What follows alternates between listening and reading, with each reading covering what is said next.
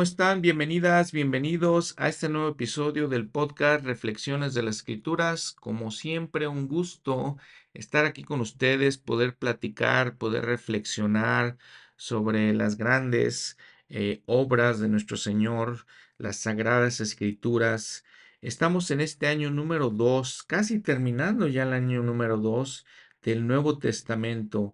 El año pasado, año 1, vimos el Antiguo Testamento este año ya estamos terminando este Nuevo Testamento. El próximo año será el año 3. Vamos a hablar del libro de Mormón. Siguiendo con el programa Ven, sígueme de la Iglesia de Jesucristo de los Santos de los Últimos Días, vamos a reflexionar el día de hoy en este episodio sobre las dos epístolas que escribió Pedro el apóstol, eh, ese hombre que fue muy cercano que Jesucristo, a Jesucristo, que el Señor mismo lo llama después de que era un pescador, lo llama para que lo siga y, sabemos que este Pedro pues fue líder de los dos de los doce apóstoles, fue líder del quórum, podemos ahora decir como el eh, que fue como el presidente del quórum de los doce, también podemos decir que fue como el eh, presidente de la iglesia. Su nombre en griego era Simón, en hebreo, en hebreo era Shimeón, eh, muy, eh, o lo mismo básicamente que el hijo de Jacob, uno de los doce hijos de Israel, una de las doce tribus Simeón. El apóstol Pablo se refirió a él como uno de los pilares de la iglesia. Eh, les digo, siendo tan cercano al Salvador, pues fue un testigo especial de toda su obra, de todo su ministerio. Estuvo en lugares muy especiales como en el Monte de la Transfiguración, estuvo muy cerca de él cuando estuvo en el jardín de Getsemaní. Y escribe estas dos epístolas que dice que son epístolas universales, a diferencia de las otras epístolas, por ejemplo, las de Pablo, que eran dirigidas a un grupo específico de miembros de la iglesia, estas son universales, aunque pues en los primeros versículos vemos que dice que fueron escritas a los peregrinos dispersos en ciertos lugares como Esponto, Galacia, Capadocia, Asia y Bitinia. Estos lugares ahora los conocemos como Asia Menor o Turquía, básicamente están en Turquía. Las dos cartas fueron escritas con un idioma un poco diferente. Eh, la manera en que son escritas es con un griego muy elegante, muy refinado. Eh, se nota que alguien, el que las escribió, fue, era alguien bien educado, que su idioma nativo era el griego, por lo cual se nos hace difícil pensar que Pedro mismo las escribió. Lo hicieron tal vez algunos de sus escribas. Recuerden que su idioma eh, nativo de Pedro era arameo y que además era pescador, entonces no tenía tanta educación. Era educado en las cosas espirituales, pero no en las cosas del mundo. Probablemente su escriba fue Silas, eh, este hombre que se menciona 34 veces en el Nuevo Testamento. Eh, él, también estuvo con eh, cerca de Pablo, fue también su escriba de Pablo. Por lo tanto, en los primeros versículos, la, salutación, la bienvenida es muy parecida porque dice Pedro, apóstol de Jesucristo, y luego dice a quién está escribiendo. Ya en el versículo 2, vean que empieza a hablar Pedro de una doctrina, de un concepto muy interesante, la presencia de Dios que significa la capacidad que tiene Dios nuestro Padre Celestial, su Hijo Jesucristo también, de poder tener, ser omniscientes y tener conocimiento de todas las cosas. Imagínense, habíamos platicado que ustedes ven a un niño y ven la manera en que se comporta, la manera en que camina y se dan cuenta de que, por ejemplo, la manera en que camina se va a caer, se va a pegar, se va a quemar, se va a lastimar. A veces vemos sus, eh, sus comportamientos y vemos, bueno, este niño va a ser un buen niño, va a ser obediente. A veces vemos que no, que va a ser rebelde. Entonces, imagínense eso. Esa es a una escala muy pequeña eh, en nuestra presencia, nuestra omnisciencia, podemos decir. Imagínense eso a la escala de nuestro Padre Celestial, a mucho, mucho mayor escala. Entonces Él sabe las cosas desde el principio, sabe lo que va a pasar, sabe el pasado, sabe el presente, sabe el futuro. Le llamamos a esto nuevamente la omnisciencia de Dios. Aquí en esta carta habla de la presciencia. Y de esa manera Él ha elegido a ciertas personas eh, que Él sabe que van a actuar de cierta manera y que van a ser grandes líderes en la iglesia. Son preordenados para ser líderes en la iglesia. Eh, uno de ellos obviamente fue, uno de ellos básicamente fue Pedro y los doce apóstoles. Ahora, cuando se refiere a los peregrinos dispersos, es básicamente está, lo que está diciendo es que están hablando de aquellos judíos que vivían en esta área de Asia Menor, que habían sido dispersados ya algunos siglos anteriormente. Más bien podemos decir que sus ancestros habían sido dispersados eh, durante las, el cautiverio, eh, durante la diáspora, cuando vinieron los imperios asirio y babilonio y conquistaron estas áreas y los dispersaron al pueblo de Israel. Esto pasó entre los años 730 antes de Cristo y 600 antes de Cristo. Si recuerdan, el año 600 fue cuando Leí salió de Jerusalén porque le dijo el Señor que pues básicamente iba a ser, iba a ser destruida entonces, en ese tiempo muchos israelitas fueron dispersados y a ellos les está escribiendo Pedro. Ahora, hablando un poquito más de esta presencia de Dios, eh, recuerden que nosotros tenemos eh, aún así nuestro albedrío. Eh, Dios sabe por medio de esta presencia, por medio de su omnisciencia, que todo lo sabe, sabe qué tipo de personas podemos llegar a ser. En, en la vida preterrenal se nos ha llamado y entonces se nos invita a que podamos mantener los convenios y que podamos ser considerados su gente escogida. Sin embargo, aún así nosotros tenemos que escoger lo correcto, hacer lo justo y entonces confirmar ese llamamiento, eh, esa elección por la cual hemos sido escogidos. Recuerden la escritura, ¿no? Muchos son los llamados, pero pocos son los escogidos. Entonces, en, nuestro, con nuestro albedrío, nosotros decidimos ser escogidos aún después de haber sido llamados. Entonces aquí, por ejemplo, Pedro nos dice que somos elegidos mediante el Espíritu para obedecer. Somos elegidos, pero todavía les digo, tenemos la opción nosotros de obedecer o no obedecer, pero somos elegidos para eso. Habla también de una de las ordenanzas del Antiguo Testamento cuando dice ser rociados con la sangre de Jesucristo. Eso era básicamente lo que hacían eh, en el, este, el antiguo Israel, en el templo, venían los sacerdotes y rociaban la sangre de los animales sobre el altar. Y esto era un simbolismo de la expiación de Jesucristo. Luego también eh, noten que utiliza, obviamente siendo eh, Silas, creemos que fue el escriba, utiliza las salutaciones formales, regulares, de eh, las culturas greco-judías, gracia y paz o sean multiplicadas. Shalom and paz, básicamente es lo que está diciendo. Ahora noten que si hilamos las ideas cuando habla que somos elegidos, eh, entonces, ¿para qué? versículo 4, para una herencia incorruptible, incontaminada e inmarchitable, reservada en los cielos para vosotros. Entonces, para eso somos elegidos y que somos guardados por el poder de Dios mediante la fe para alcanzar la salvación que está preparada para ser, manifestada en el tiempo postrero.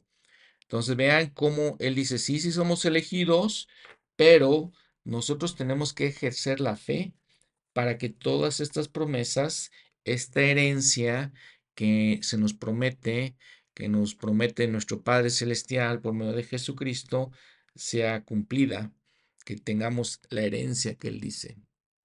Y obviamente aquí los adjetivos calificativos que usa pues es, son especiales. Es una, es una herencia que tal vez nunca nos hemos imaginado. Nuestra mente humana creo que no alcanza a captar la grandeza, majestuosidad de esta herencia. Pero bueno, él usa unos eh, adjetivos aquí, incorruptible, incontaminada e inmarchitable. Ahora, la segunda parte del capítulo, perdón, del versículo 5, cuando nos dice que podemos lograr esa herencia mediante la fe para alcanzar la salvación. Entonces, nuevamente nos está explicando, esa herencia es básicamente la salvación.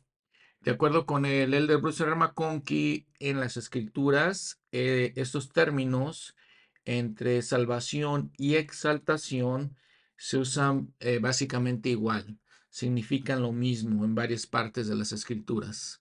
Entonces, miren, siguiendo otra vez todo ese este eh, grupo de ideas, toda esta cadena de ideas que utiliza Pedro, nos habla que somos elegidos. ¿Cómo somos elegidos? Porque Dios es omnisciente, usando la presencia de Dios. ¿Y para qué somos eh, elegidos? Para obedecer. Y para ser rociados con la sangre de Jesucristo, que significa somos rociados con la expiación. Nuevamente utiliza este símbolo de la ley de Moisés, ¿no? De esta ordenanza que hacían. Y entonces nos dice eh, también en versículo 3, podemos ahí incluir con gran misericordia eh, por la resurrección de Jesucristo de los muertos. Entonces somos elegidos por todo esto para tener una herencia reservada en los cielos para nosotros. ¿Cómo, cómo lo logramos? Eh, obtenemos esa herencia mediante la fe para alcanzar la exaltación, si lo podemos ver ahí. Y ahora, versículo 6. Dice, en lo cual vosotros os alegráis. Claro que tenemos que alegrarnos por tener esta oportunidad y ser elegidos para ser, eh, ser exaltados. Aunque, dice eh, Pedro, por un poco tiempo tengáis que ser afligidos con diversas tentaciones. Nota al pie de la página 6b. Esas tentaciones en griego, realmente el significado, el concepto de la palabra en griego es pruebas y aflicciones. Otra vez, igual que Santiago, Pedro nos está diciendo de la importancia de sobrepasar, sobreponernos, aprender eh, de buen ánimo eh, de las pruebas y aflicciones. Bueno, miren, primero hablemos de esta frase que Pedro utiliza, un poco de tiempo. Nuevamente vamos a la nota al pie de la página, nos lleva a Alma 1224 y vemos que la muerte viene sobre el género humano si la muerte de que ha hablado Amulek, que es la muerte temporal. No obstante, se le concedió un tiempo al hombre en el cual pueda arrepentirse. Y así que esta vida llegó a ser un estado de probación, un tiempo de preparación para presentarse ante Dios, un tiempo de prepararse para este, ese estado sin fin del cual hemos hablado, que viene después de la resurrección de los muertos. Y aquí Alma nos está dando otra perspectiva del propósito de la vida. Venimos a la tierra por este periodo eh, de poco tiempo eh, y es un tiempo de preparación, es un tiempo para aprender, eh, es un tiempo para prepararnos, para presentarnos ante Dios. Claro que, como lo dice Pedro, es exactamente un tiempo en que si pensamos que es poco, las aflicciones, eh, las pruebas que nos llegan, eh, son para eso, para prepararnos. En el versículo 7, para que la prueba de vuestra fe, entonces, ¿para qué son? Para que seamos preparados, para que seamos probados esa prueba es mucho más preciosa que el oro. Eh, y lo que nos está tratando de decir aquí Pedro es que, bueno, pasamos todas aflicciones y tenemos que aprender, entender que son una prueba de nuestra fe, que como dice también en Abraham, con esto los probaremos. Y, y les recuerdo en este punto que, que es muy interesante, ¿no? Les digo, cómo se juntan, cómo se entrelazan eh, las escrituras, tanto en el libro de Mormón que hemos leído ahorita, con esta epístola de Pedro, con la perla de gran precio, para que nos den un mejor entendimiento. Y algo que tenemos que aprender, y siempre les digo, siempre les comento, eh, levanto la mano primero que todos, porque algo que yo tengo que aprender, y los invito a pensar en qué cosa tienen que ustedes aprender, qué cosa tienen que reflexionar de esto, cómo pueden aplicarlo a su vida. En esto yo tengo que reflexionar, aplicarlo a mi vida cuando sufro las aflicciones y los problemas y recordar que son pruebas de mi fe y que para eso está diseñada esta vida, para que nos preparemos. Eh, profundas las palabras de, las escrituras, ¿no? Profundas las palabras de Pedro y de, de, los varios profetas que nos están hablando aquí como alma en el libro de Mormón. Muy, muy profundas para, les digo, reflexionar una y otra vez hasta que podamos aplicarlas y entenderlas. Y les digo, levanto la mano primero, queriendo decir, soy el primero que tengo que aplicar estas cosas a mí mismo. Recuerdan que hemos hablado del Salmo de Nefi, esa escritura que se encuentra en Segunda de Nefi, capítulo 4, eh, por ejemplo, el versículo 17. Sin embargo, a pesar de la gran bondad del Señor al mostrarme sus grandes y maravillosas obras, mi corazón exclama, oh miserable hombre que soy. Sí, mi corazón se entristece a causa de mi carne, mi alma se, se aflige a causa de mis iniquidades. Me veo circundado a, causa de las tentaciones y pecados que tan fácilmente me asedian. Y cuando deseo regocijarme, mi corazón gime a causa de mis pecados. No obstante, sé en quién he confiado. Mi Dios ha sido mi apoyo. Él me ha guiado por entre mis aflicciones en el desierto y me ha preservado sobre las aguas del mar. Me ha llenado con su amor hasta consumir mi sangre. Ha confundido a mis enemigos hasta hacerlos temblar delante de mí. He aquí, Él ha oído mi clamor durante el día y me ha dado conocimiento en visiones durante la noche. Escucho estas palabras de Nefi y no sé cómo ustedes lo vean.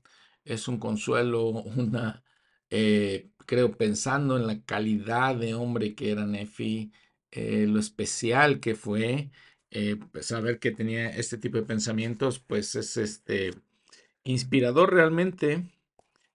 ¿Quién no ha tenido sus pensamientos? Yo sí me incluyo en, en esto sí, uno piensa, se angustia por los pecados, eh, se angustia uno porque trata uno de ser mejor y hay situaciones en que uno no lo logra.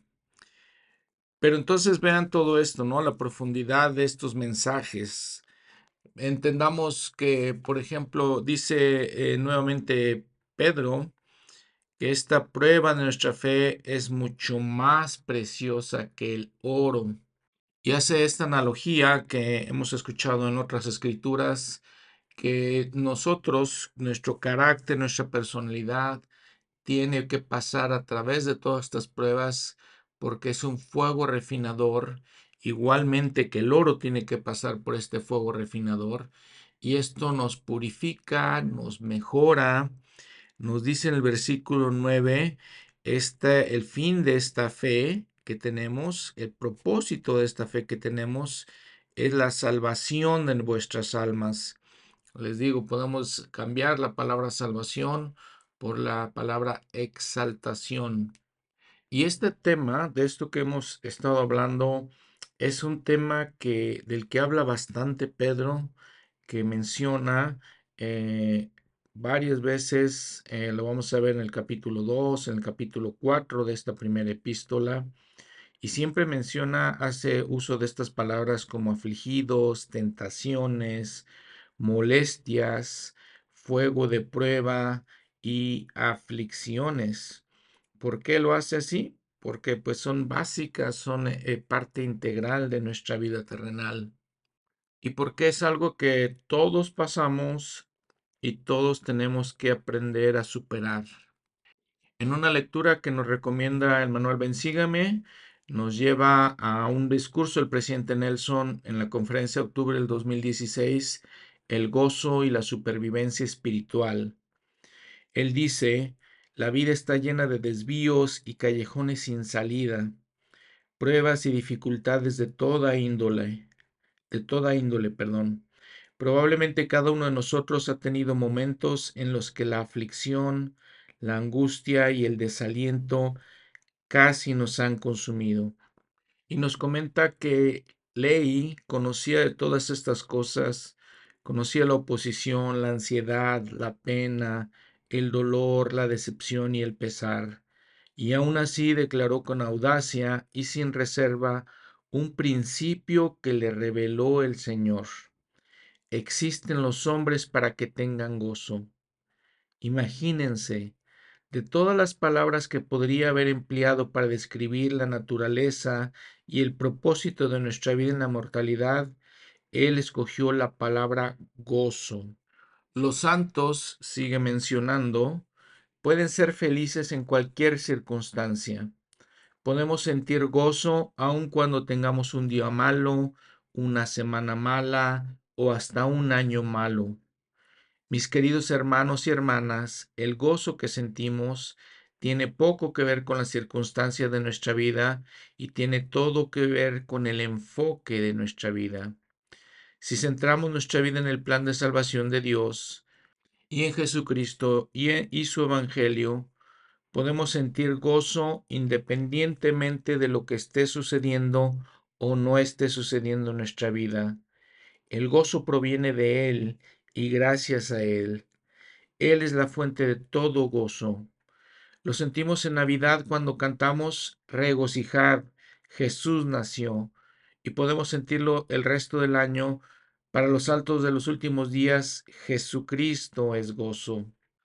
Así como el Salvador nos brinda una paz que sobrepasa todo entendimiento, y estas palabras que vienen de la escritura que se encuentra en Filipenses 4:7, que de, en la epístola que escribió Pablo, la paz que sobrepasa todo entendimiento, también nos brinda, sigue diciendo el presidente Nelson, una intensidad, profundidad y amplitud de gozo que desafía la lógica humana o la comprensión mortal.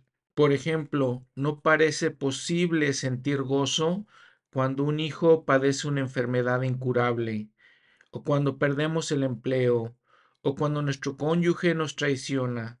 Sin embargo, ese es precisamente el gozo que brinda el Salvador, su gozo es constante, asegurándonos que nuestras aflicciones no serán más que por un breve momento y serán consagradas para nuestro provecho. Entonces, ¿cómo podemos reclamar ese gozo? Para empezar, podemos poner los ojos en Jesús, el autor y consumador de la fe, en todo pensamiento. Podemos dar gracias por Él en nuestras oraciones y al observar los convenios que hemos hecho con Él y con nuestro Padre Celestial. Nuestro gozo aumentará al grado en que nuestro Salvador llegue a ser más y más real para nosotros y supliquemos que nos conceda su gozo. El gozo es poderoso y el enfocarse en éste trae el poder de Dios en nuestras vidas. Cierro la cita del presidente Nelson. Ahora si continuamos con los consejos de Pedro, ya por ejemplo en el versículo 10, donde nos habla que esta salvación, todos estos principios de los que está hablando, estos principios que hemos revisado ahorita, eh, los profetas que profetizaron de la gracia que había de venir a vosotros, inquirieron y diligentemente indagaron, escudriñando qué condiciones o qué tiempo indicaba el Espíritu de Cristo que estaba en ellos, el que predecía los sufrimientos de Cristo y las glorias que seguirían después de estos, a quienes les fue revelado que ministraban, no para sí mismos, sino para nosotros, las mismas cosas que ahora os han, han sido anunciadas, por los que os han predicado el Evangelio por el Espíritu Santo enviado del cielo. entonces nos dice Pedro eh, nos explica, vean, que los profetas indagaron, inquirieron diligentemente, escudriñaron para encontrar estas cosas. La reflexión aquí para ustedes y para mí eh, creo que debe ser que busquemos este entendimiento y lo hagamos diligentemente. Si estos grandes hombres, los profetas, lo hicieron, creo que mucho, con mucho más razón nosotros lo deberíamos hacer para poder estudiar, entender todo esto que tiene que ver con la fe, que tiene que ver con la adversidad, con la tribulación, con el plan de salvación, que escudriñemos como ellos lo han hecho. Y la verdad es que con mucha razón lo tenemos que hacer siendo nosotros mucho menor que ellos. Está hablando de los profetas. Está hablando de cómo ellos lograron el conocimiento de esto, el proceso que ellos siguieron. Leamos, por ejemplo, algunas escrituras, principalmente en el libro de Mormón en Alma, eh, que nos enseña esta relación, estos principios, les digo, de las aflicciones y el gozo. Alma 7:5. Y confío en que, según el Espíritu de Dios que está en mí, también yo pueda sentir gozo por causa de vosotros. No obstante, no deseo que mi gozo por vosotros venga a causa de tantas aflicciones y angustia, que he sentido por los hermanos de Saraemla. Porque aquí mi gozo por causa de ellos viene después de pasar por mucha aflicción y angustia. Noten esta relación que hace Alma, la relación de este gozo que viene, que le sucede a él, que le sucedió después de pasar por toda la aflicción y la angustia que había pasado. Alma capítulo 17, versículo 10 y 11. Y sucedió que el Señor los visitó con su espíritu y les dijo, sed consolados, y fueron consolados.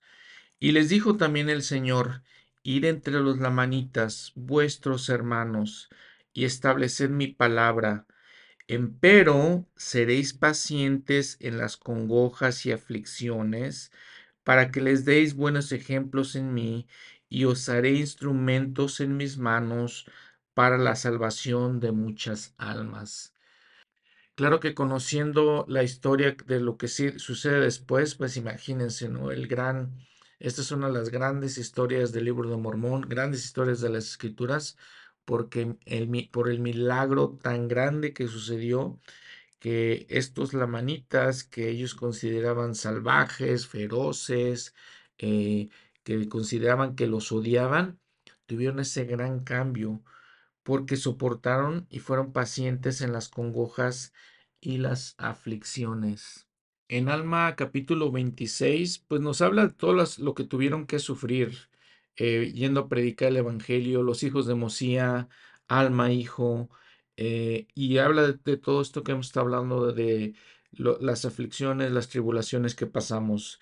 Eh, versículo 27 dice, cuando nuestros corazones se hallaban desanimados y estábamos a punto de regresar, he aquí, el Señor nos consoló y nos dijo, id entre vuestros hermanos los lamanitas y sufrid con paciencia vuestras aflicciones y os daré el éxito.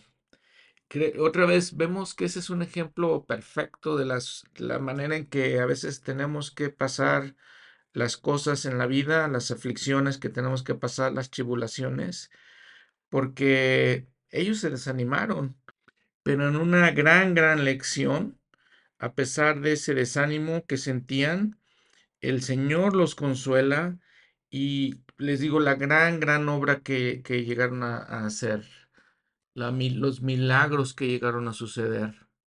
Y cómo es la gran lección, la gran reflexión que estando ya en este momento en que querían regresar, vean lo que sucede después, el gran, gran milagro que sucede. Alma 28.8. Y este es el relato de Amón y sus hermanos, sus jornadas en la tierra de Nefi, sus padecimientos en la tierra, sus congojas y sus aflicciones, su incomprensible gozo, y la acogida y seguridad de los hermanos en la tierra de Gersón, y el Señor, el Redentor de todos los hombres, bendiga sus almas para siempre. Observamos otra vez esa relación entre las aflicciones, el gozo. Vean el adjetivo que usa esta escritura, el incomprensible gozo. La nota al pie de la página nos hace una concordancia a otra escritura ahí mismo en Alma 27, 16, 19, cuando se encuentran con, Alma, eh, Amón y sus hermanos, y, dice que fue el gozo de Amón eh, tan grande que lo colmó, se extasió en el gozo de Dios. Y no fue este gozo un gozo inmenso, He aquí, este es un gozo que nadie recibe, sino el que, verdaderamente, el que verdaderamente se arrepiente y humildemente busca la felicidad. Y en esto recordemos Doctrina y Convenio 58.4, porque tras, tras mucha tribulación vienen las bendiciones. Eh, muchas cosas que reflexionar aquí, muchas cosas que aplicar yo necesito aplicarlas específicamente a mi vida. Los invito a ustedes también a aplicarlas, a reflexionar sobre estas cosas una y otra vez hasta que podamos tener esa fe, podamos desarrollarla, podamos desarrollar la capacidad de ver la vida de esta manera. Algo en lo que definitivamente para mí tendríamos que trabajar. Si nos saltamos un poquito al capítulo 4 de esta epístola de Pedro, eh, nos menciona todo esto. Me salto ahí porque eh, continúa con este mismo tema en el versículo 12. Eh, creo que lo hemos sentido, yo lo he sentido específicamente en esos momentos cuando de pronto nos encontramos con pruebas, y no sabemos de dónde vienen o por qué vienen o por qué pasan, sobre todo cuando viene una prueba y luego todavía no la superamos y viene otra prueba y otra prueba, eh, a veces grandes, a veces pequeñas, a veces cortas, a veces muy largas. Eh, dice aquí Pedro, versículo 12, Amados, no os asombréis del fuego de prueba que os ha sobrevenido para poneros a prueba, como si alguna cosa extraña os aconteciese. Antes bien, gozaos en que sois participantes de las aflicciones de Cristo, para que también en la revelación de su gloria os regocijéis con gran alegría. Si sois vituperados por el nombre de Cristo, sois bienaventurados, porque el Espíritu de gloria y de Dios reposan sobre vosotros. Ciertamente, por ellos Él es blasfemado, pero por vosotros es glorificado. Así que ninguno de vosotros padezca como homicida o ladrón o malhechor o por meterse en asuntos ajenos, pero si alguno padece como cristiano, no se avergüence, sino glorifique a Dios en ello. Lo que nos quiere decir Pedro es que no padezcamos por nuestros pecados. Y habla de homicidio, de robar, de ser malhechores, por meternos en asuntos ajenos. No padezcamos por eso. Si alguno padece como cristiano, no se avergüence, sino que glorifique, sino, perdón, glorifique a Dios en ello. Claro que cuando padecemos por nuestras creencias, por nuestro testimonio, eh, en ese momento tenemos que glorificar a Dios por eso. Y si lo piensan, pues hay muchas cosas por las que padecemos, hay muchas cosas que como miembros de la iglesia, los estándares que tenemos que vivir y alrededor de nosotros vemos a mucha gente que no vive esos estándares y podemos pensar, pues es un padecimiento, es, es un, un cierto tipo de aflicción, porque pues la, la demás gente eh, lo, sigue el, lo que dice el libro de Mormón, come, bebe y se divierte, mientras nosotros tenemos que de alguna manera ser humildes, ser pacientes, sufrir ciertas cosas. Lo podemos ver, por ejemplo, en una madre que sacrifica su vida, eh, sacrifica sus deseos, sus sueños por ser eh, cuidar a sus hijos, por ejemplo, por tener hijos, mientras muchas otras mujeres no quieren tener hijos, muchas otras parejas no se casan, muchas otras parejas no tienen hijos, mientras nosotros lo hacemos porque ese es el mandamiento, es una manera en la que podemos decir que padecemos, eh, padecemos como cristianos, como santos de los últimos días, pero en eso tenemos que glorificar a Dios. Estoy seguro que en algún momento recibiremos nuestra recompensa de todo eso. Versículo 13. Por tanto, teniendo ceñidos los lomos de vuestro entendimiento, siendo sobrios, tened plena esperanza en la gracia que os es presentada cuando Jesucristo os sea manifestado. Esta expresión, teniendo ceñidos los lomos de vuestro entendimiento, es una expresión idiomática ah, parecida a algunas que también nosotros tenemos en el español. Una que creo que se aplica muy bien aquí es, por ejemplo, nos arremangamos las mangas para ir a trabajar. No necesariamente lo hacemos, no hacemos físicamente eso, es una expresión idiomática. Entonces aquí Pedro utiliza esa, esa expresión para querer decirnos que pongamos nuestras manos a trabajar preparémonos para estar listos y hacer lo correcto. En el versículo 16, como aquel que os ha llamado es santo, Jesús, Jesucristo nos llama, Él es santo, sed también vosotros santos en toda vuestra conducta. Esta es una frase que está muy bien traducida en el español. Es otra de esas frases que en inglés no se entiende muy bien la Biblia del Rey Santiago no se entiende, pero aquí la entendemos perfectamente bien eh, en español, les decía. Porque escrito está, sed santos, porque yo soy santo.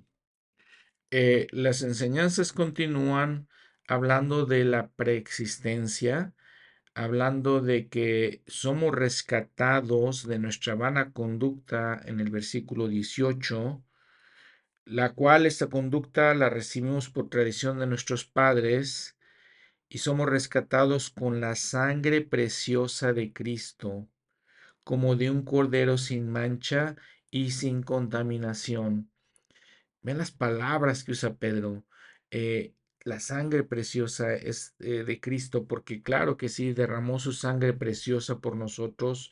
Y esta simbología que se encontraba en la ley de Moisés Recuerden que Pedro está escribiendo esta epístola, es universal, pero está, eh, la está escribiendo a aquellos israelitas que se encontraban dispersados en otras tierras y que van a entender perfectamente este concepto de un cordero sin mancha y sin contaminación porque Cristo era perfecto, fue perfecto en su vida, y entonces el simbolismo en la ley de Moisés es que, que ellos tenían que sacrificar un cordero que era así, que no tenía defecto.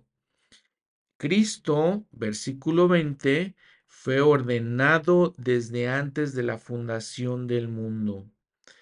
Vea nuevamente la teología que está explicando aquí Pedro eh, la teología que tenemos como santos de los últimos días en la iglesia y que creo que no se compara y no existe en ninguna otra iglesia.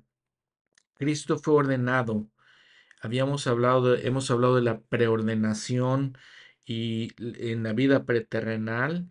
Entonces, aquí lo está explicando Pedro de esa manera. Él fue ordenado desde antes de la fundación del mundo, la vida preterrenal.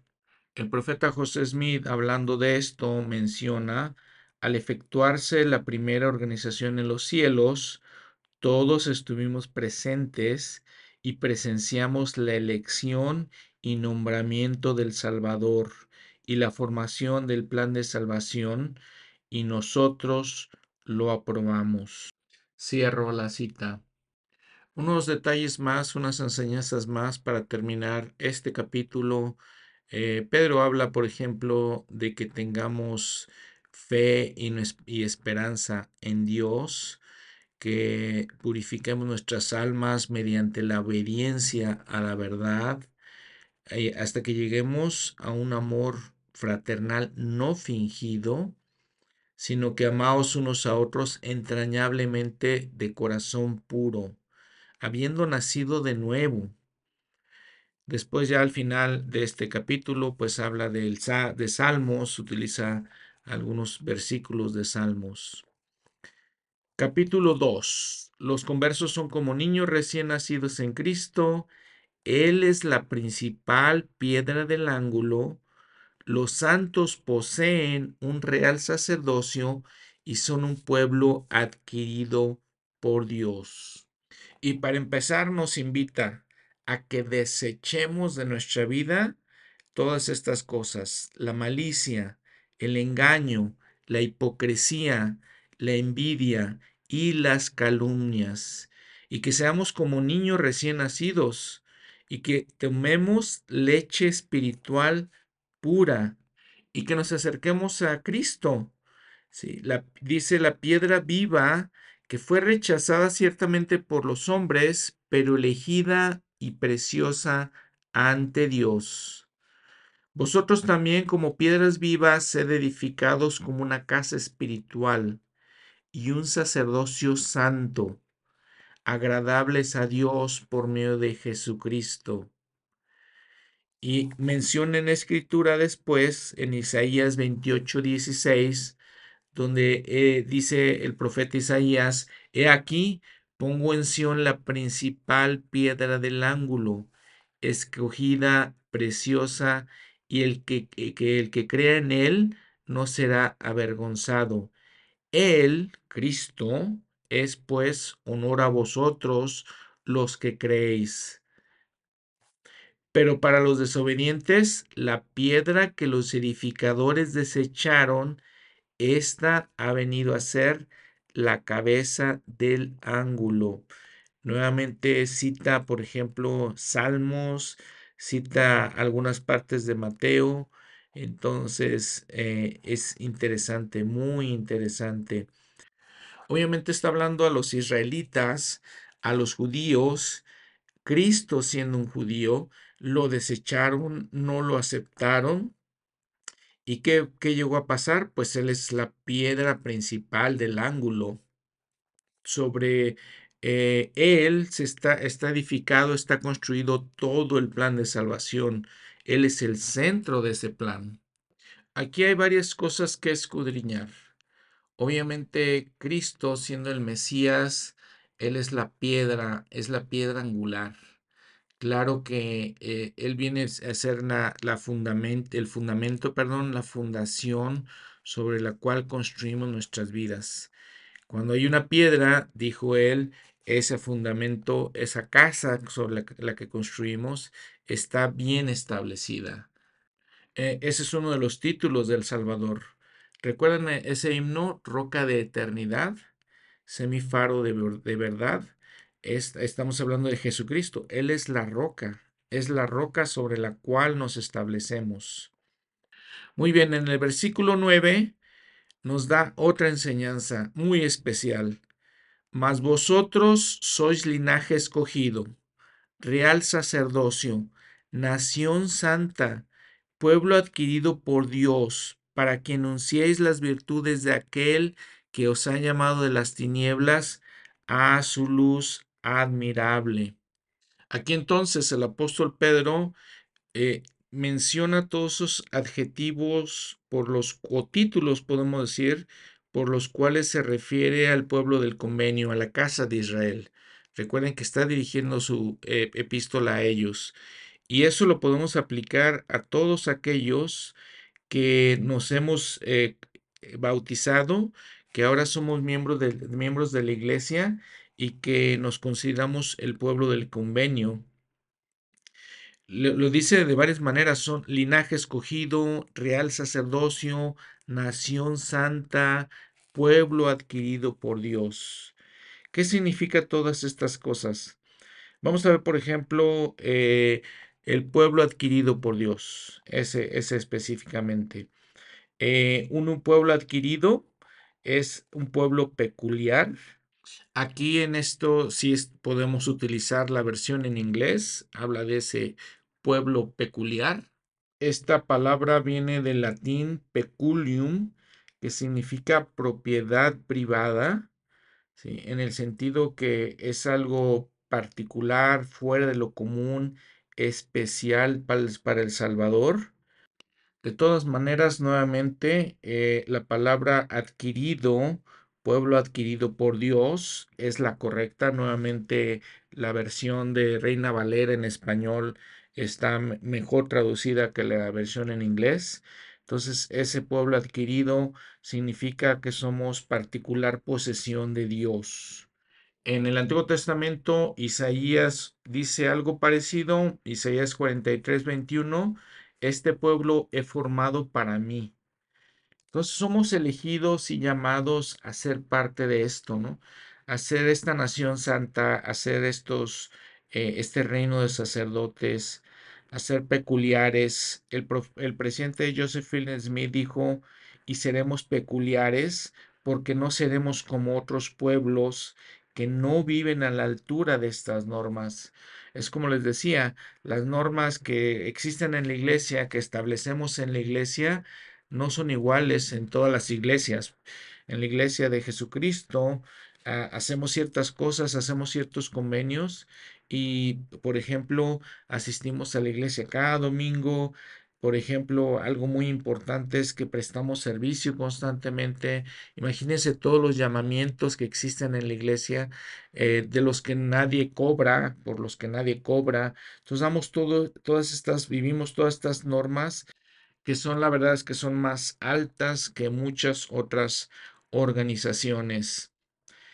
Ahora, en cuanto a real sacerdocio, el Elder McConkie dice, Siempre que el Señor tiene un pueblo en la tierra, ofrece hacer de él una nación de reyes y sacerdotes, no una congregación de miembros comunes como un sacerdote, con un sacerdote, perdón, o ministro a la cabeza, sino toda una iglesia en la cual cada hombre es su propio ministro, en la cual cada hombre se para como rey por su propio derecho, reinando en el reino de su propia familia el sacerdocio que hace que el hombre sea rey y sacerdote viene a ser así un real sacerdocio. Cierro esta cita. Otra cosa muy interesante es que si vamos, por ejemplo, a la palabra hebrea, eh, cuando hablamos de personas o gente peculiar, es amsegula, que significa una propiedad valiosa, un tesoro especial, en griego tiene un significado más o menos parecido. Se utiliza varias veces en el Antiguo Testamento y en el Nuevo Testamento, aproximadamente 11 veces, siempre hablando del pueblo de Israel. Por ejemplo, en Malaquías 3:17 viene esta palabra segula y se traduce como joyas.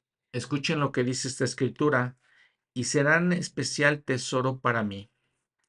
Ha dicho Jehová de los ejércitos, en el día que yo integre mis joyas y los perdonaré como el hombre que perdona a su hijo que le sirve. Entonces os volveréis y discerniréis la diferencia que hay entre el justo y el malo, entre el que sirve a Dios y el que no le sirve. Ya en el versículo 10, eh, Pedro les dice, en, anteriormente en el pasado no eran pueblo, pero ahora sois pueblos de Dios. Amados, yo ruego como extranjeros y peregrinos que os abstengáis de los deseos carnales que batallan contra el alma, manteniendo vuestra conducta ejemplar entre los gentiles, para que en lo que ellos murmuran de vosotros como de malhechores, glorifiquen a Dios en el día de la visitación, al considerar vuestras buenas obras.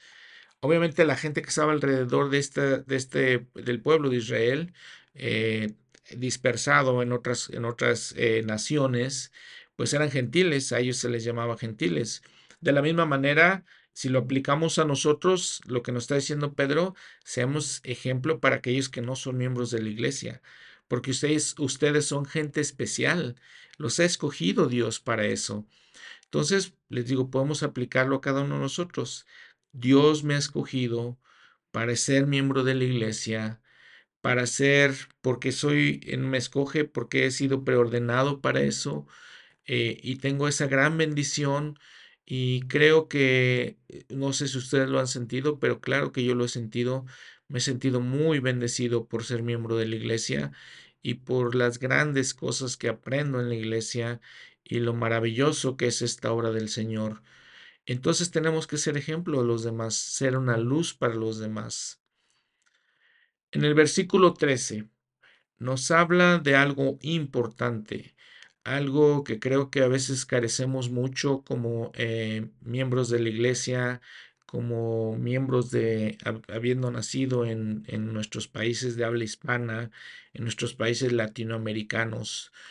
No dice, por causa del Señor, estad pues sujetos a toda autoridad humana, ya sea al rey como superior, ya a los gobernadores como enviados por él para castigo de los malhechores y para loor de los que hacen el bien. Entonces creo que nos está invitando aquí Pedro para que nos sometamos a la autoridad humana, que seamos buenos ciudadanos. Algunas veces hemos platicado de esto eh, creo que nos falta mucho nosotros como miembros de la iglesia, eh, como miembros, les digo, de en, Latinoamérica específicamente, ser buenos ciudadanos. Eh, me llama mucho la atención, por ejemplo, que en Estados Unidos, si ustedes van a cualquier barrio, a cualquier este, reunión de la iglesia, los miembros de la iglesia oran en sus oraciones, igual que nosotros, pero siempre piden por sus gobernantes, siempre piden por su país, siempre piden para que eh, los gobernantes, les digo, sean justos, sean honestos, algo que difícilmente, les puedo decir, difícilmente, por ejemplo, en México, en mi país, difícilmente lo escucho, a pesar de que, claro que tenemos tanta necesidad de pedir por ellos. Y en todo esto creo que les digo, como les digo, nos falta, ¿no? Nos falta esa conciencia de ciudadanos, nos falta, eh, nos falta esa conciencia de civilidad, eh, nos falta todo eso. Y aquí nos está invitando el apóstol Pedro a cambiar, a cambiar esa mentalidad que tenemos. Quisiéramos que nuestros gobernantes fueran honestos y justos. Muchas veces, pues no, no llegan a ese punto, pero claro que podemos pedir por ellos claro que podemos cooperar nosotros siendo un ejemplo nuevamente a los que nos rodean. Y en los versículos, por ejemplo, 18, 19, 20 nos habla precisamente de eso. Nos habla de que, bueno, no tenemos, creo que no podemos decir que nuestros gobernantes sean muy honestos, les digo, pero dice, por ejemplo, el versículo 20, ¿Qué mérito tiene si al pecar vosotros sois abofeteados y lo soportáis con paciencia? Pero si al hacer el bien sois afligidos y lo soportáis con paciencia, esto ciertamente es agradable delante de Dios. Y nuevamente nos recalca que Cristo es el ejemplo en todas estas cosas, eh, porque también Cristo padeció por nosotros dejándonos ejemplo para que sigáis sus pasos, quien no cometió pecado ni fue hallado engaño en su boca, quienes cuando le maldecían no respondía con maldición, cuando padecía no amenazaba, sino que se encomendaba al que juzga justamente. Él mismo llevó nuestros pecados en su cuerpo sobre el madero, para que nosotros, estando muertos a los pecados, vivamos a la justicia por sus heridas habéis sido sanados. Porque vosotros erais como ovejas descarriadas, pero ahora habéis vuelto al pastor y obispo de vuestras almas. Todos estos versículos 21, 22, 23, 24, 25 los podemos concordar, los podemos comparar con Isaías 53, que es una de las más hermosas profecías de Jesucristo. Por ejemplo, el versículo 21, Cristo padeció por nosotros. Isaías 53, 53, perdón, 4, ciertamente Él llevó nuestras enfermedades y sufrió nuestros dolores. Versículo 22, el cual no hizo pecado ni se halló engaño en su boca. Versículo 9, en Isaías 53, nunca hizo maldad, pecado, ni hubo engaño en su vida. Eh, versículo 23, quien, quien cuando le maldecían no respondía con maldición. Versículo 7 del capítulo 53 de Isaías, angustiado él y afligido, no abrió su boca. Eh, los versículos que se parecen bastante, bastante más, por ejemplo, en versículo 25, porque vosotros erais como ovejas descarriadas, versículo 6 de Isaías 53, todos nosotros nos descarriamos como ovejas. Muy bien, ahora pasando al capítulo 3, el encabezado dice, marido y mujer deben honrarse el uno al otro, los santos deben vivir de acuerdo con las normas del Evangelio, Cristo predicó a los espíritus encarcelados. Versículo 1, Asimismo, vosotras, mujeres, estad sujetas a vuestros maridos, para que también los que no creen en la palabra sean ganados sin palabras por la conducta de sus esposas. Eh, recuerden que lo habíamos platicado también con Pablo. Recuerden que estas ideas, esta manera de expresarse, no es exactamente lo que pensamos en nuestros tiempos, no es lo que pensaron, eh, por ejemplo, en los tiempos que empezaron a, traducir las escrituras y que mucha gente pensó, bueno, es que la mujer es menor que el, hombre y entonces debe estar sujeta al marido, debe hacer todo lo que el marido le dice, pero esa es una visión realmente muy, muy limitada de todo esto. Porque vean que en los siguientes versículos le sigue dando ciertos consejos a las mujeres eh, de la manera en que se arregla, que tengan cuidado con esas cosas, que tengan que, este, les digo, ser buenas, hacer el bien sin ningún temor. Hay que tomar en cuenta una cosa, la palabra que se utiliza donde, para decir sujetas a vuestros maridos, esa palabra sujetas es upotazo, y sí significa someterse, eh, diferir, pero la palabra se usaba de una manera diferente, se usaba para describir las tropas y cuando se tenían que alinear detrás de su líder.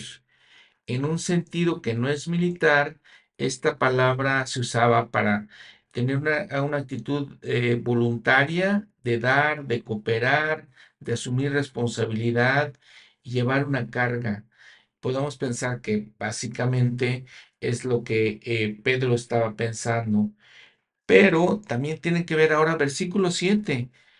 Nuevamente, como, igual que Pablo, él dice, vosotros maridos, igualmente, vivid con ellas con comprensión, dando honor a la mujer como vaso más frágil y como coherederas de la gracia de la vida. Vean esa palabra, coherederas. Entonces podemos eh, entender esa palabra de varias maneras. Podemos decir, entonces son copartícipes de las mismas bendiciones, copartícipes, hombre y mujer, en sus responsabilidades, trabajar juntos. Eh, entonces les digo, todas las ideas que podemos obtener de decir deben estar sujetas a sus maridos son incorrectas. Les digo nuevamente, lo mismo vimos con Pablo, ahora lo vemos con Pedro en sus escritos. Entonces, tendremos que entender eso. Y dice, si no haces esto, marido, nuestras oraciones son estorbadas. Si no actuamos de esa manera, nuestras oraciones no valen, básicamente. Y vean nuevamente, y finalmente, sed todos de un mismo sentir, compasivos, amándoos fraternalmente, misericordiosos, amigables, no devolviendo mal por mal, ni maldición por maldición, sino por el contrario, bendiciendo, sabiendo que fuisteis llamado para que heredaseis la eh, bendición. Entonces hay que ver toda la perspectiva, no solamente limitarnos a unas palabras aquí, tenemos que entender todo el contexto, todo lo que está enseñando eh, Pedro y les dice, finalmente ser todos compasivos, ¿no? Finalmente, estos son unos atributos que tienen que tener después de todo. También el versículo 10 habla igual que Santiago, refrene su lengua del mal, sus labios no hablen engaño, apártense del mal, hagan el bien, busquen la paz y síganla. Entonces, ven, eh, si recordamos el encabezado, estas son las normas del Evangelio por las cuales debemos vivir. Después comenta en cuanto a la importancia tal vez de someternos, soportar eh, injurias, ofensas, podemos decir. Versículo ya 17, porque es mejor, porque mejor es que padezcáis haciendo el bien, si la voluntad de Dios así lo quiere, que haciendo el mal. Y nos da el ejemplo de Jesucristo. Su ejemplo magnánimo, la manera que él era. En el versículo 18 nos habla de una doctrina eh, muy importante, esencial para nosotros como miembros de la iglesia, porque también Cristo padeció una sola vez por los pecados, el justo por los injustos, para llevarnos a Dios, siendo la verdad muerto en la carne, pero vivificado en el Espíritu, en el cual Jesús, Cristo, también fue y predicó a los espíritus encarcelados. ¿A quienes? Los que en otros tiempos fueron desobedientes, cuando una vez esperaba la paciencia de Dios en los días de Noé, mientras se preparaba el arca, en la cual pocas personas, a saber, ocho, fueron salvadas por agua. Vean esto que nosotros entendemos en la iglesia muy bien.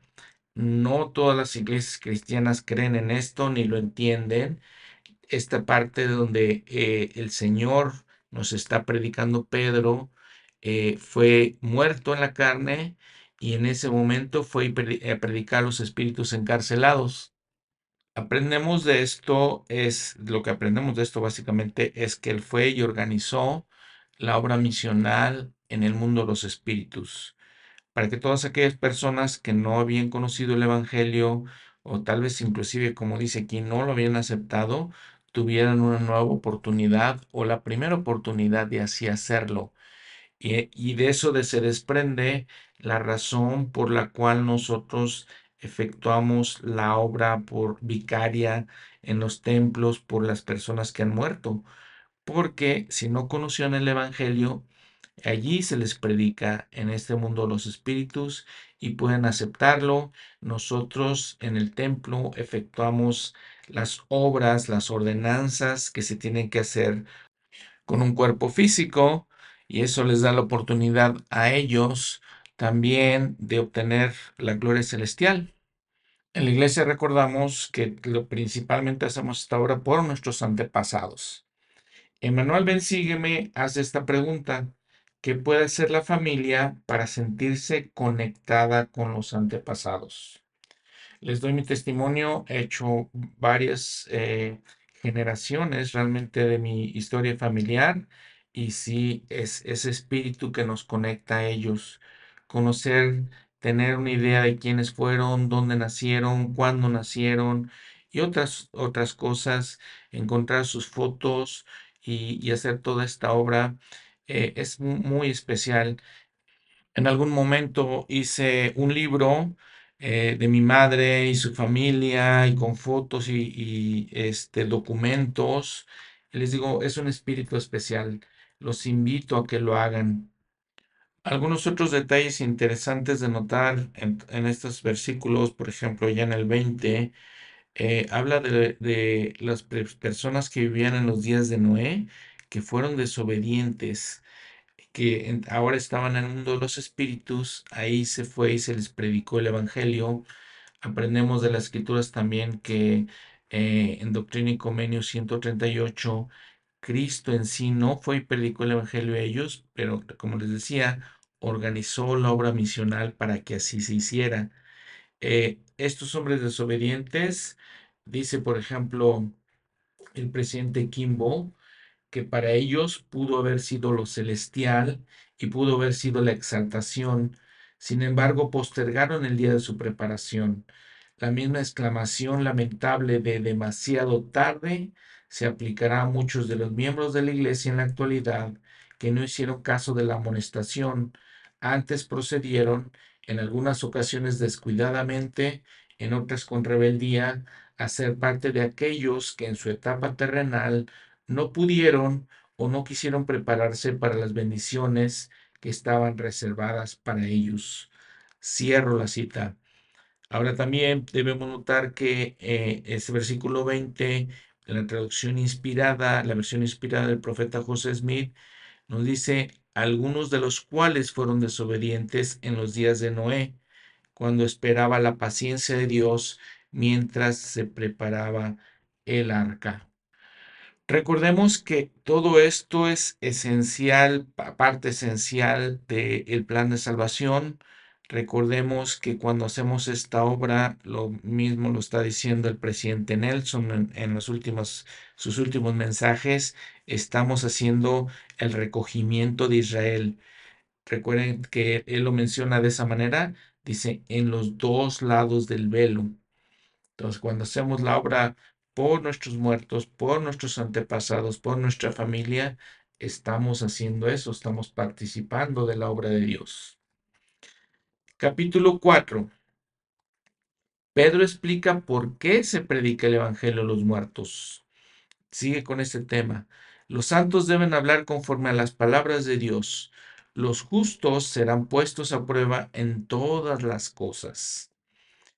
Versículo 1 Puesto que Cristo ha padecido por nosotros en la carne, vosotros también armaos del mismo pensamiento, pues el que ha padecido en la carne ha dejado el pecado, para vivir el tiempo que le queda en la carne, no conforme a las concupiscencias de los hombres, sino a la voluntad de Dios. Del versículo 2 hay otra vez la versión inspirada donde agrega ciertas palabras pues vosotros los que habéis padecido en la carne, debéis terminar con el pecado. Esas palabras, pues vosotros los que habéis, eh, son agregadas, debéis terminar, también es agregado con el pecado, para que no viváis el tiempo que os quede en la carne, conforme a las concupiscencias de los hombres, sino conforme a la voluntad de Dios. Ahí agrega otras palabras, no viváis que os queda, en la carne. Son otras palabras que nos dan eh, mayor claridad. Ahora en el versículo 6 de este capítulo 4. Porque por esto también ha sido predicado el Evangelio a los muertos, para que sean juzgados en la carne según los hombres, pero vivan en el Espíritu según Dios. Podemos también ver la traducción inspirada. Por esto se predica el Evangelio a los muertos, en cómo el profeta está cambiando el, sentido este, del versículo. Por eso se predica, no se ha predicado, se sigue predicando el Evangelio de los muertos para que sean juzgados en la carne según los hombres, pero vivan el Espíritu, en el Espíritu, perdón, según la voluntad de Dios. Una aclaración de todo esto, de esta doctrina, eh, recordarles nuevamente, es una doctrina única de la Iglesia de Jesucristo de los santos de los últimos días. El profeta José Smith dijo, todos los que han muerto sin el conocimiento de este Evangelio, que lo habrían recibido si, si se les hubiese permitido quedar, serán herederos del reino celestial de Dios también todos aquellos que de aquí en adelante murieren sin saber de él, que lo habrían recibido de todo corazón, serán herederos de ese reino. Pues yo, el Señor, juzgaré a todos los hombres según sus obras, según el deseo de sus corazones. Cierro la cita. Lo que les quiero eh, aclarar es que el predicar el Evangelio a los muertos es para aquellos que no recibieron o no tuvieron la oportunidad de recibirlo aquí en la tierra. En este comentario del Deller McConkie lo podemos entender mejor. Él dice, la salvación para los muertos está limitada expresamente para aquellos que no tuvieron la oportunidad en esta vida de aceptar el Evangelio, pero que hubieran tomado la oportunidad si hubiera venido a ellos. Cierro la cita. Eh, el profeta José Smith entendió esto porque dice que él tuvo una visión del reino celestial. Los cielos nos fueron abiertos, dice él, y vi el reino celestial de Dios y su gloria. Mas si fue en el cuerpo o fuera el cuerpo, no puedo decir. Vi la incomparable belleza de la puerta por la cual entrarán los herederos de ese reino. Vi las hermosas calles de ese reino las cuales parecían estar pavimentadas de oro. Vi a Adán y Abraham, nuestros padres, así como a mi padre, mi madre y mi hermano Alvin, que había, eh, muerto hace mucho, y me maravillé de que hubiese recibido herencia en el reino, hablando de su hermano Alvin, en vista de que había salido de esta vida antes de que el Señor, antes que el Señor, perdón, se dispusiera a juntar a Israel por segunda vez y no se había bautizado para la remisión de los pecados. Y entonces es cuando recibe toda esta revelación eh, donde, donde le dice el Señor que todos aquellos que hubieran aceptado el Evangelio recibirán la gloria celestial. El Señor nuevamente en su omnisciencia, su presencia, juzga a estas personas y les da esta bendición como le pasó con su hermano eh, del profeta eh, Alvin. Ahora en el versículo 8, Pedro también habla de algo muy interesante. El amor cubrirá la multitud de pecados. Tened vosotros ferviente amor, dice él, porque el amor cubrirá multitud de pecados.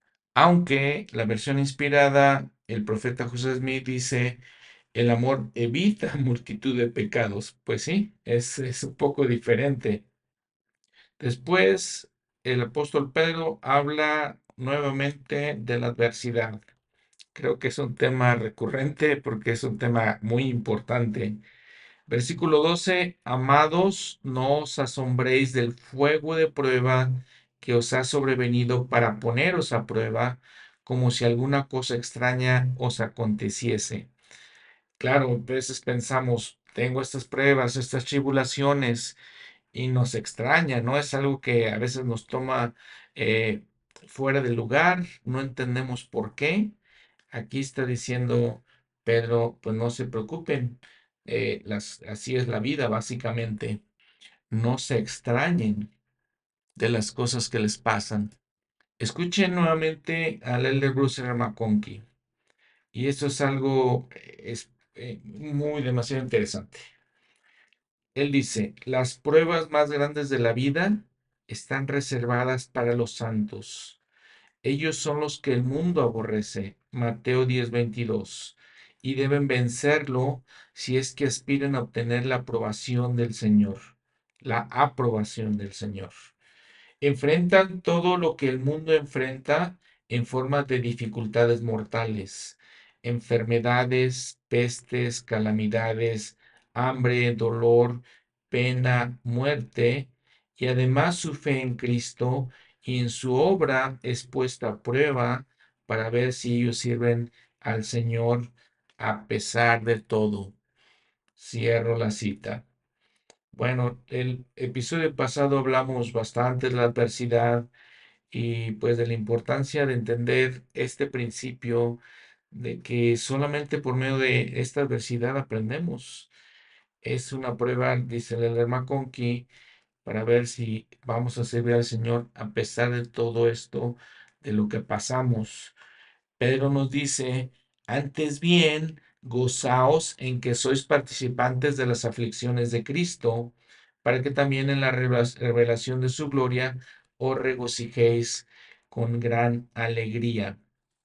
Y ahora, ya en el siguiente capítulo, ya el capítulo 5, nos sigue hablando de eso, nos habla de la importancia de que nos humillemos. Habla un poquito al principio de este capítulo de eh, a los, a los élderes, los ancianos, ellos son responsables de apacentar la grey de Dios, obviamente son, son responsables de ministrar, de cuidar a las ovejas del Señor.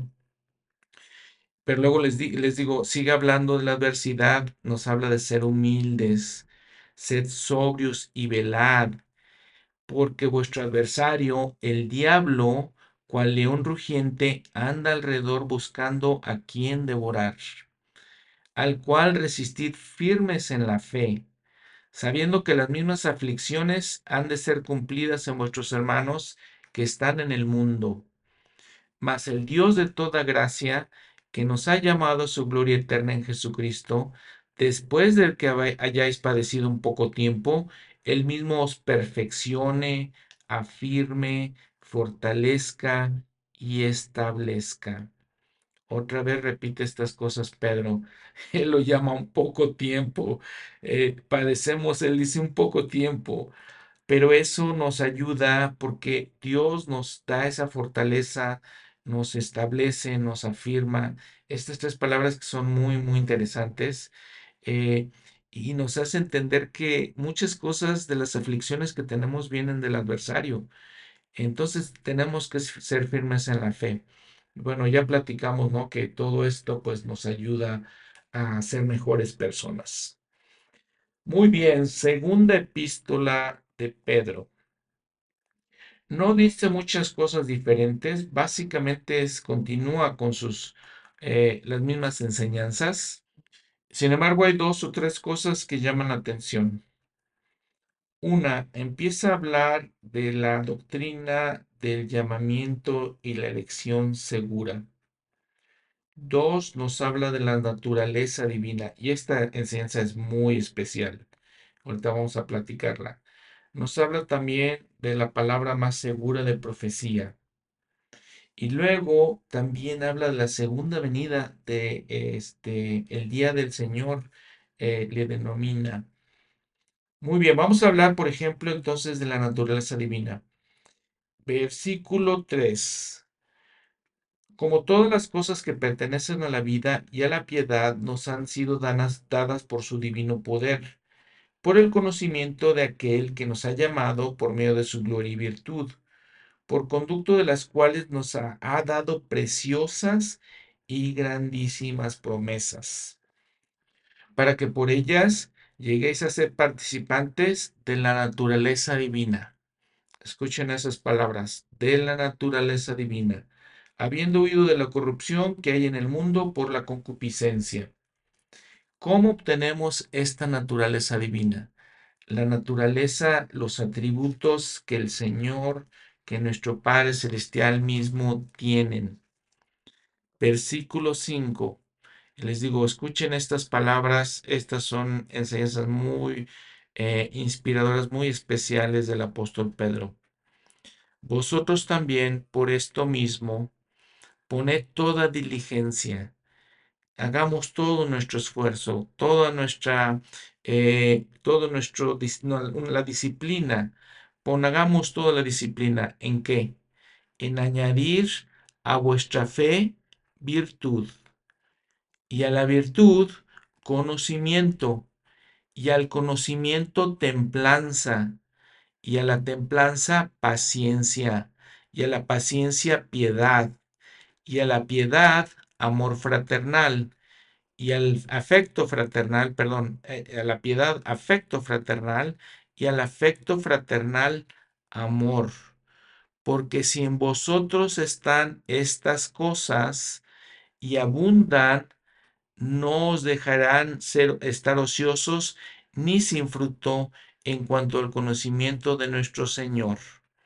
Entonces vean, todas estas partes, todos esos atributos, ¿no? Características que debemos tener nuestra personalidad. Fe, luego eso le agregamos virtud, luego a eso le agregamos el conocimiento, al conocimiento le agregamos templanza, le agregamos a eso la paciencia, a la paciencia le agregamos piedad, a la piedad afecto fraternal y al afecto fraternal le agregamos amor. Y esas cosas tienen que abundar en nosotros, en nuestra eh, manera de pensar, en nuestra personalidad, en nuestra manera de actuar, en nuestra naturaleza que obviamente es la naturaleza de Dios, les digo, la naturaleza de Jesucristo. Pongamos también atención en el orden en que menciona todo esto, eh, el orden que le da y luego corona todos estos atributos con la caridad que conocemos es el amor puro de Cristo. Porque también decía Pablo, pues esta caridad es la, el mayor de todos los atributos que podemos tener. Luego a continuación enseña el que el que no tiene estas cosas tiene la vista muy corta. Recuerden lo que decía el presidente Nelson de la miopía espiritual. Aquí es exactamente lo que dice Pedro. Si no tenemos estas cosas, pues estamos ciegos, dice. tenemos la vista corta, no entendemos básicamente. Muy bien, versículo 10 habla de este, esta doctrina y dice, procurad hacer firme vuestra vocación y elección, porque haciendo estas cosas no caeréis jamás. Algunos principios de todo esto, el profeta José me dijo, hay tres grandes secretos que se encierran en este capítulo, capítulo 1 de la segunda epístola de Pedro, los cuales ningún hombre puede descubrir sino por la luz de la revelación y son la llave a todo el capítulo. La primera llave, el poder de la salvación es el conocimiento. La segunda llave, procurad hacer firme vuestra vocación y elección. La tercera llave, una cosa es estar sobre el monte y oír esta voz enviada del cielo, etc. Y otra, oírla que os declare, tenéis parte y porción en este reino. Ahora, haciendo esta conexión de la naturaleza divina y cómo obtenemos esta vocación y elección, podemos entender cómo, podemos, eh, cómo se logra todo esto, ¿no? Cómo podemos llegar a tener esa vocación y elección.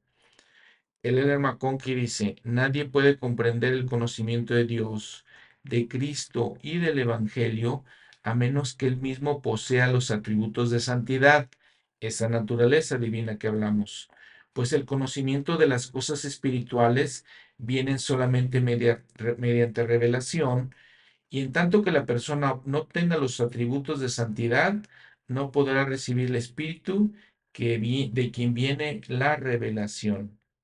Entonces, miren, resumiendo un poco todos estos versículos, vemos que tenemos que tener esa naturaleza divina, todos sus atributos. El presidente David McKay dijo que esto significa que eh, debemos elevarnos por encima de lo temporal, de lo sensual y participar del divino Espíritu de Dios. Y entonces podemos obtener esa firme vocación y lección. El Conqui otra vez dice, ¿qué significa esto? Significa ser sellado para vida eterna tener la garantía incondicional de exaltación en el más alto cielo del mundo celestial. Recibir la seguridad de la condición divina es, en efecto, tener adelantado el día del juicio, de forma que se asegure la herencia de toda gloria y honor del reino del Padre antes del día en que los fieles realmente entrarán en la presencia divina para sentarse con Cristo en su trono aun como Él está sentado con su Padre en su trono. Cierro la cita. Esta vocación y elección, dijo el profeta José Smith, es lo que el versículo 19 a lo que se refiere cuando dice tenemos también la palabra profética, profética, perdón, más segura. Es que somos sellados para tener la vida eterna. Eh, somos sellados por el Santo Espíritu de la promesa y somos sellados por el Santo Sacerdocio. No estoy seguro quién puede llegar a ese nivel de, pero creo que debe haber sido de los grandes hombres, los grandes profetas de, todos los tiempos, han recibido esa bendición. Probablemente podemos decir, Enoch la recibió porque pues toda su ciudad fue llevada a los cielos, Matusalén también y otros hombres. También eh, el profeta José Smith menciona que esta palabra profética más segura viene con lo que le llamamos el segundo consolador. El mismo Señor es Jesucristo mismo. En esto él dijo, después de que una persona tiene fe en Cristo, se arrepiente de sus pecados y es bautizado para la remisión de sus pecados y recibe el Espíritu Santo por la imposición de manos, el cual es el primer consolador, permítale a él que continúe humillándose delante de Dios, teniendo hambre y sed de rectitud y viviendo cada palabra que sale de Dios. Y el Señor pronto le dirá a él, Hijo, tú eres exaltado. Cuando el Señor lo ha probado extensamente, y encuentra que el hombre está determinado a servirle a pesar de todos los peligros, entonces el hombre encontrará su llamamiento y elección seguros. Entonces tendrá el privilegio de recibir el otro confortador, el cual el Señor ha prometido a los santos. Cierro la cita. Fíjense que de todas estas cosas, específicamente el versículo 19, el profeta también, José Smith, dice que Pedro ha escrito el lenguaje más sublime de cualquiera de los apóstoles. Bueno, muy bien. Después, en los siguientes versículos, habla de que Pedro, de cómo él fue eh, testigo visual de la transfiguración del Salvador. Eh, recuenta, nos cuenta otra vez lo que pasó en el monte de la transfiguración, eh, que es, pues, la verdad es que es muy interesante. Ya en el capítulo 2 habla de la segunda venida, habla de que iba a haber falsos maestros, iban a introducir herejías encubiertas, negarían al Señor, muchos seguirían sus lascivias y hablarían palabras fingidas. Habría situaciones como las, las de que serían muy parecidas básicamente a las de Sodoma y Gomorra y pues otras iniquidades. Y ya en el capítulo 3 nos habla que algunas personas durarían o dudarán más bien de la segunda venida. Eh, obviamente muy parecido a lo que pasó en el libro de Mormón, si recuerdan. Recuerdan que las personas, los fieles, los, la gente que tenía fe, creía y sabía que Jesucristo iba a venir y pasaba el tiempo y no venía y no venía y entonces la, la gente malvada empezaba a burlarse de ellos, empezaba a perseguirlos hasta que vino el Señor. Va a parecer algo parecido, dice Pedro aquí, en la segunda venida. También en el versículo 8 de este capítulo 3 nos dice algo interesante. Él dice, Pedro, que un día es como mil años, eh, un día para el Señor son como mil años para nosotros y que también el Señor iba a venir en su, va a ser su segunda venida como ladrón en la noche. Nadie va a saber cuándo va a suceder.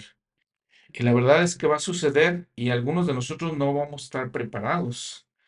El presidente Oaks hace las siguientes preguntas. ¿Qué tal si el día de su venida fuese mañana? Si supiéramos que mañana nos encontraríamos con el Señor, ya, ya fuese por medio de nuestra muerte prematura o de su inesperada venida. ¿Qué haríamos hoy? Cierro la cita. Muy bien, hermanas, hermanos, eh, con esta pregunta del Elder Oaks, el presidente Oaks, eh, terminamos este episodio. Ojalá que reflexionemos sobre estas cosas eh, increíble, ¿no? Las, las dos pequeñas epístolas de Pedro, tanta información, tantas cosas inspiradoras, tantas exhortaciones, eh, admonestaciones, tantas admoniciones que encontramos ahí, eh, que son dignas de pues reflexionar, claro, como muchas otras escrituras, pero es importante que aprendamos de todas estas. Muchas gracias por su tiempo, nos vemos la próxima semana. Vamos a ver las epístolas de Juan, eh, de otro de los apóstoles, Juan el Amado, el apóstol Juan. Vamos a ver lo que él escribió. Que tengan una muy buena semana. Hasta pronto.